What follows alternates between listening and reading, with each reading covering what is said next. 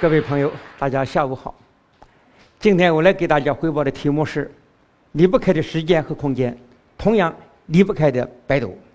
我们人类的活动啊，首先离不开和时间和空间。我们认识事物的变化，从时间开始，从空间开始。我们现在的生活，每一天的出行，你要导航，要定位，甚至男女的约会，明确是几点、什么时间、什么地点。购物、寻医，甚至入厕所，你都大概知道应该往哪个方向去。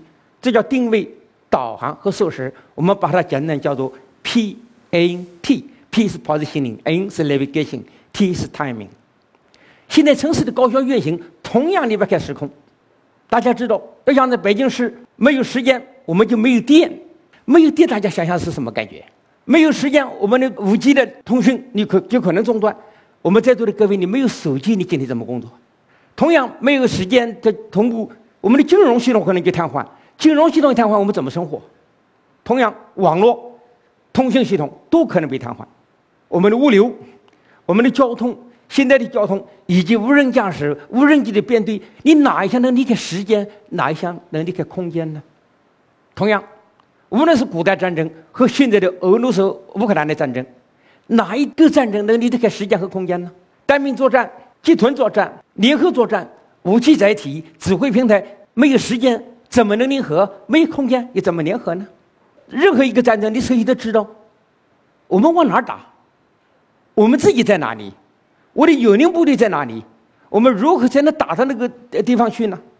我们什么时间开始行动？这都得要时间和空间。大型工程离得开时间吗？离得开空间吗？同样离不开。所有的大型工程的运行都需要位置吧？国家的划界还得要位置啊！国家的高速公路、高速铁路的建设，你能离得开位置吗？大型的水利工程不但要位置，我还知道它的高差有多少。你不能让水从高低处往高处流吧？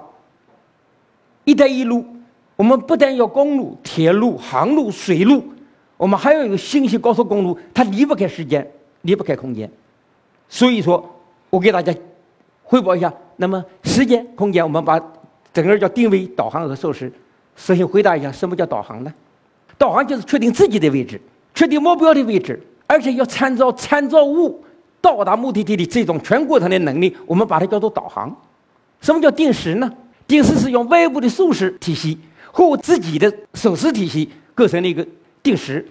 大家各位手上拿的手机，有授时也有手时。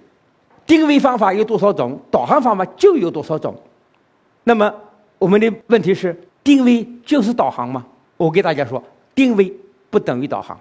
你定得了位，不一定你导得了航。所以定位要加上指导，加上参照，你才叫导航。那么定时呢？定时首先要获获得外部的信息，才能维持信息，还能传递信息。我们把它叫定时。所有的人来到这个会议室之前，你们都导过航。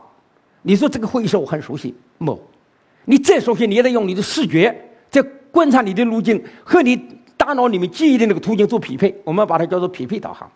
养宠物的朋友，大家就会有一个发现：宠物到特殊的地点，它会做出一个记号，干嘛？嗅觉导航。蝙蝠视力很差。它飞多远，它都能回到它的穴巢，不管它这个穴巢有多乱，它有回声导航，有次力导航。蚂蚁搬家的时候排的那个队伍很整齐，蚂蚁的视觉视觉范围是很短的，靠什么？靠错觉。所以说，我们日常生活当中，每时每刻都在用我们的导航能力。早在公元大概两千七百年呢，我们的祖先们就发明了导航的装备。我们的祖先发明了指南针，我认为是我们中国人对国际导航事业的极大的贡献。利用第四场的南极和北极的效应，把南极的磁体组成一个罗盘。有了罗盘，我就可以指方位啊，指觉方位就知道我和北方向大概差多少方位角，这可以定向。当然，在南极和北极，指南针不管用，因为哪儿都是南，哪儿都是北。在秦汉时期，我们中国和朝鲜、日本的海上往来；在隋唐五代，中国和阿拉伯之间的丝绸之路之间的往来；以及在宋代，南太平洋和印度洋大洋上的大量的中国商船。靠的是指南针导航和天文导航。呃，明初航海家郑和七下西洋靠什么？靠指南针，靠天文导航。说到天文导航，其实无际的星空就像一本无字的天书啊。整个闪烁的繁星不仅给我们光芒，它给了我们导航呢。星体本身是按照特定的规律在运行的，如果我们把那个特定的规律制拟成制成星表，我通过观测某一个恒星的位置，几个恒星的位置，我就大概知道我的经度纬度是多少。在浩瀚的海洋，在无垠的大漠，在群山峻岭当中，看星星、看太阳就能定时，就能大概定位。所以天文导航是要通过观测太阳和其他恒星的位置来确定我自己的经度和纬度。大家知道这么个美好的传说，就是数十亿万年之前呐，我们福州泉州人早就知道用导天文导航。他说有这么一天，我们的渔民划着小毛船，在海洋上打鱼。当他们打了一船鱼啊，高高兴兴的回到想回码头的时候，天空一片漆黑，对渔民来说几乎是灾难，他没有任何求救的能力。好在狂风暴雨之后很短暂，天空一片晴朗，渔民们看到了北极星，他们非常兴高采烈的唱着渔歌回到了他们的码头。为什么？他大概知道北极星，他大概知道码头的方向，向那个方向行驶就可以。实际上，在隋朝，我们国家已经发明了日晷。日晷大家到到白土城那个新大都那个地方，有很多日晷的图案在那儿。我这个图形就上那儿拍的。日晷它可以分平面晷。和斜轨，斜轨是黄石角角的二十三度角的轨。我们可以通过测这个轨影的方向定时间，测轨影的那个长度来定纬度。那么观测日影的方向，我们还可以顺着太阳时来。在元代上都、大都就现在的开封这一带，我们的祖先们就已经建了二十七处天文观测站。测什么？测黄道和赤赤道的交角。同样，郭守敬研制了数十里，他把一年分成三百六十五点二四二五天。和现在差多少？非常精确。元十七年，就是一二八零年，办办行到现在，用了呃用了四百多年，现在才获得了新的数十里。这也是我们祖先对时间的贡献。当然，导航还有惯性导航，利用惯性传感器，它可以测量加速度，积分完了变成速度，速度完了可能确认相对的位置、相对的距离。如果我还有初始位置呢，那么我就可以定确我载体的动态的位置。显然，惯性导航有很好的隐蔽性，在舰船、飞机上大量使用。还有一种导航，匹配导航。我刚才说，各位朋友来到这个教室的时候，你们已经用过匹配导航。如果我们把匹配导航我只成地图呢？大家看到地图到了一个陌生的地方，找找到我要去的地方，这不就是典型的匹配导航吗？其实，匹配导航在古代战争、现代战争都是广泛使用着，甚至现在的巡航导弹都在用匹配导航。就是一旦北斗失灵了呢？一旦 GPS 失灵呢，我就可以用地图进行匹配、进行导航。世界上军现存的最早的军用地图，就是长沙马王堆三号三号墓出土的博上地图，在那个时候就是精确测量的一个军事地图。那么除了匹配导航、几何导航之外，匹配导航还可以用重力场、磁力场。大家知道，我们站的这个地方，每一个地方的重力场是不一样的，就每个地方对我们的引力也是不同的。那么我们可以通过传感器测引力。测磁力，如果把我们已经测好的磁力的方根网上面有经度有纬度去做个匹配，我就知道我在哪里。显然，这是水下没有办法找北斗导航，那么我就用磁力导航和重力导航了。无线的导航就更不要说，可以测速测向，有陆基无线的导航，有星际无线的导航。北斗 GPS 就是典型的星际无线的导航。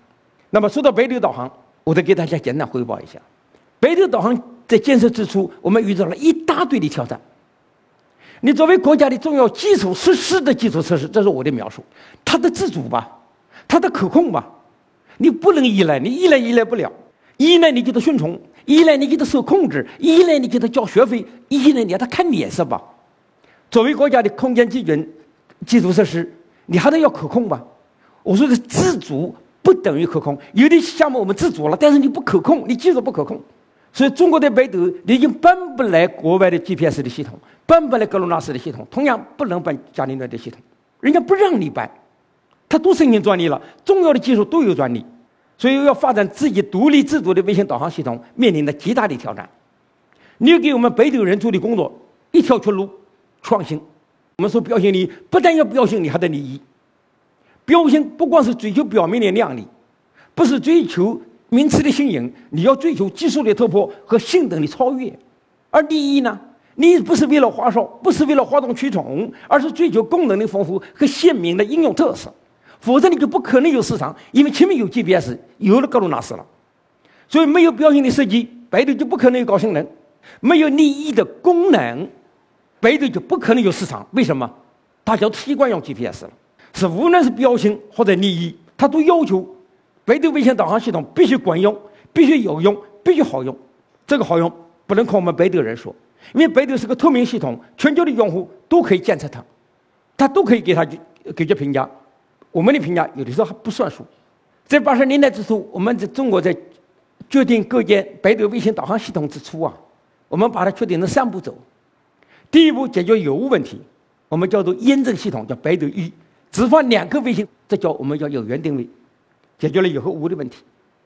第二步呢，我们就希望解决把有源和无源结合起来，就发展那个百度二号。百度二号是服务亚太地区，有源和无源相结合，用户不求不请求定位，它也能定位。那么百度二号，我们是。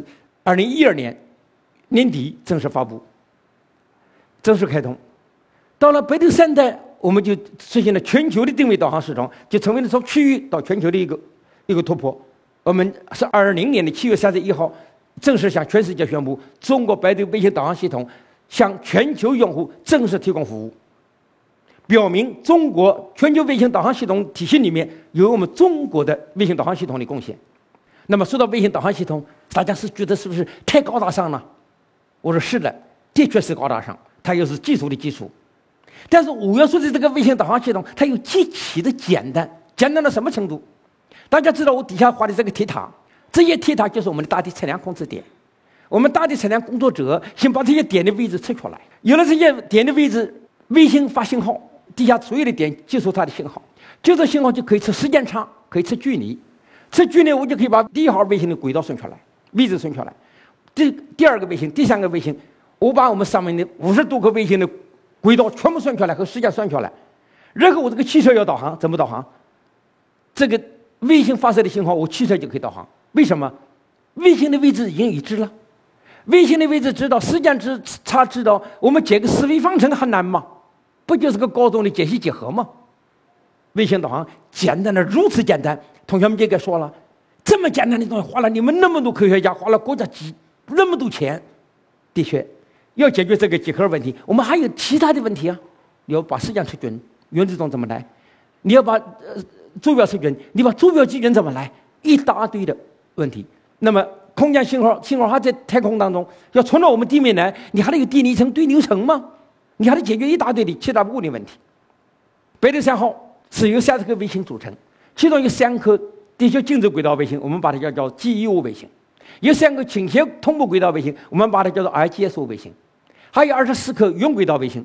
在世界上，我们不但信号有创新设计，你不能用 GPS 的调制的信号，设计了区域短波纹一千个汉字，设计了全球短波纹，特殊用户可以用百度的短波纹。我们构建了新疆链路，我们构建了一个全全球搜救，不但一般搜救，我还有一个反向链路，就是确保你发出求救信号以后。我们中心收到以后，给你一个反馈，我们收到你信息了。不但收到信息，我会告诉你，你大概现在在什么位置，我能找到你，你就不要总发，不停的发求救信号。大家知道，任何一个人遇到危机的时候，他的求生欲望极强，他就不停的呼救，不停的呼救。当我们的搜救队员快到他的时候，他没电了，特别是在海洋上，经常搜救失败。好，我们改善一下，我们加了一个反向链路。另外，星际增强。GPS 和格鲁纳斯加能源，他都另外搞一套系统。我们百度不，我们把星际增强直接嵌入北斗卫星导航系统，让飞机直接可以盲降。我们有自适应自主定轨，我们实现了进行了云平台的呃构建，让我们的百度卫星导航系统不受单一系统的控制。那么这三个星卫星星座，GEO 卫星上，GEO 卫星的功能是最强大的。它除了 P A N T 导航定位授时之外，它还可以做星际增强，还可以做区域短报文的服务，还可以做精密单点定位。什么叫精密单点定位？国际上有精密单点定位，它是通过国际的网络互联网传给用户，用户通过它传互联网传递精密轨道、精密中卫星的中差来计算自己的位位置。大家想想，我在荒漠，我在高原，我在海洋，那个地方没有五 G，那个地方没有网络，我怎么能得到这些信息呢？我们想了一个办法。我们把这个信息直接放到北斗的同步卫星上，让同步卫星播发给用户，那不就解决了吗？这就是我们一个创造，把精密单点定位嵌入到北斗卫星里面，播发给用户，所以用户可以免费获得高精度的定位。我们还有一个星座叫倾斜轨道星座，五十五度倾角。这个星座它不但给我们导航定位之外，它可以做其他的增强，也参与全球动保文服务，参与国际搜救。这个卫星它画八字，主要是在中国和亚太地区画八字回来。另外还有二十四颗云轨道卫星，倾角是五十五度，而且提供全球定位、高精度定位，提供全球动保文和国际搜救。性能呢？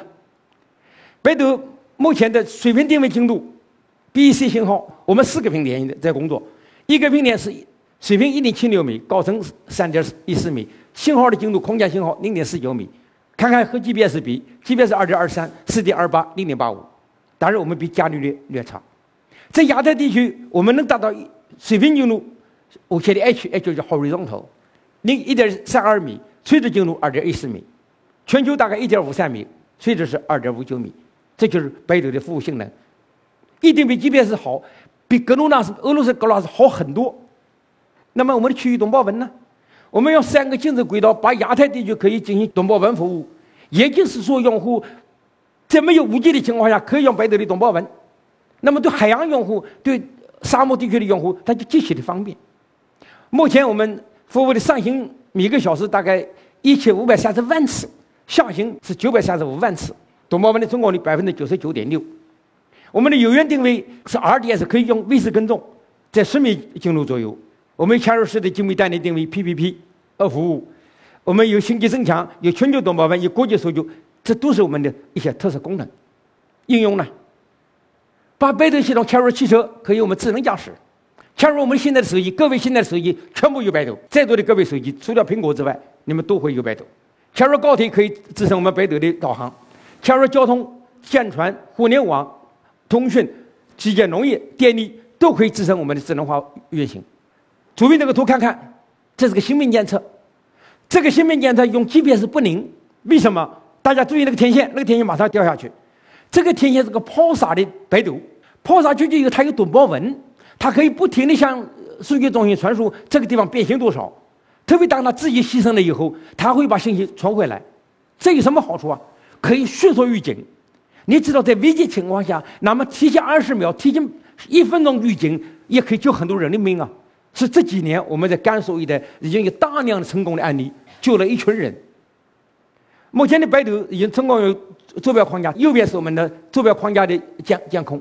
我们生活的这个地球不停地在变化，靠什么来知道它变化？北斗就可以监测它每天的变化量。大家知道珠穆朗玛峰珠峰登顶用 GPS 可以去测高层，但是用北斗就更灵了。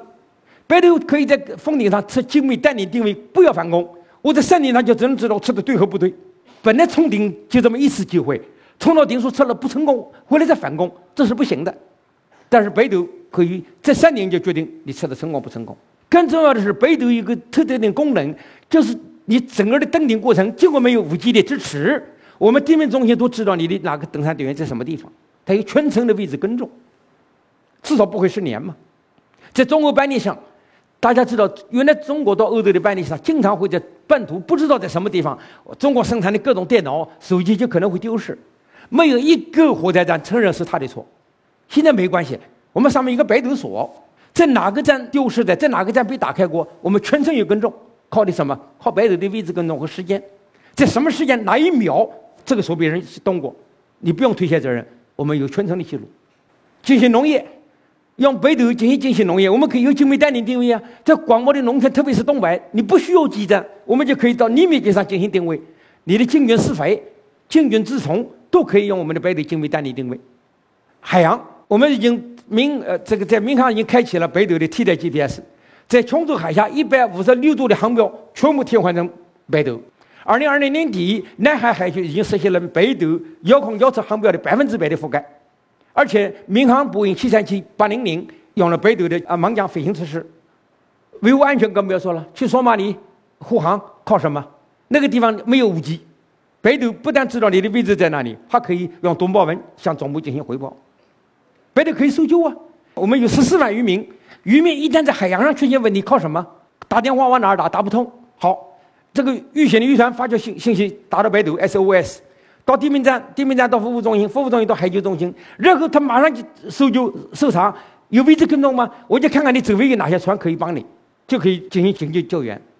大家知道空间站，空间站的对接可以用北斗相对定位，相对定位精度多少毫米两级？现在发射火箭，因为那火箭回收呃回落的不知道在哪儿，我们是疏散一个线，疏散多少人？现在不需要，北上面一个北斗终端可以精确的有个位置跟踪，知道它落点在哪里，正常可以控制它。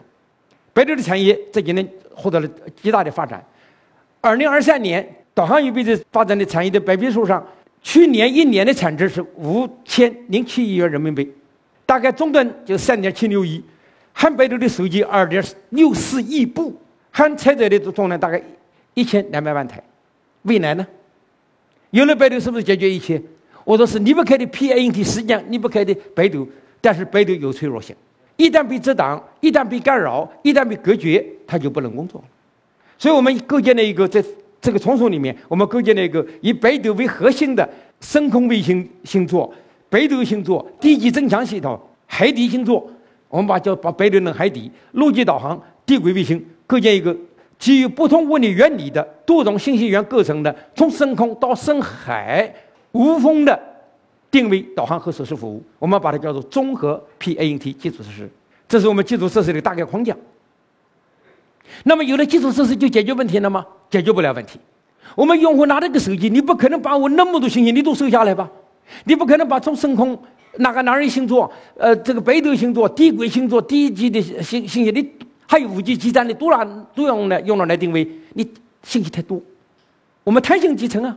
还有惯导，还有磁导航、重力导航。如果收不到北斗信号，我再转换成别的，我让它弹性化。所以我们提出了一个弹性 PNT 框框架。那么有了弹性 PNT，是不是就是最终模式呢？是的，弹性模 PNT 是一种高级模式。但是我能不能从弹性 PNT 走向智能化 PNT 呢？这就是我们所提的，要从弹性只能走成智能化 PNT，让专家的知识、知专家的识上升了智，上升了制作图谱，上升了智能 PNT。所以，现在北斗卫星导航系统是现在中国人对国际世界卫星导航系统的重大贡献。北斗卫星导航系统的创新设计，成就了北斗的高性能，而北斗的特色功能又成就了北斗的特色市场。卫星导航有天然的脆弱性，所以我们希望在未来构建一个综合的、从深空到深海无风的综合 PNT 体系。在这个基础上，构建弹性化的应用模式。有了弹性化的 PNT，我们就可以再构建一个把专家的知识加入进去，变成智能化的 PNT 服务。让我们共同关注中国的北斗，关注中国的 PANT 的基础设施建设，为中国的 PANT 建设做出我们应有的贡献。感谢各位。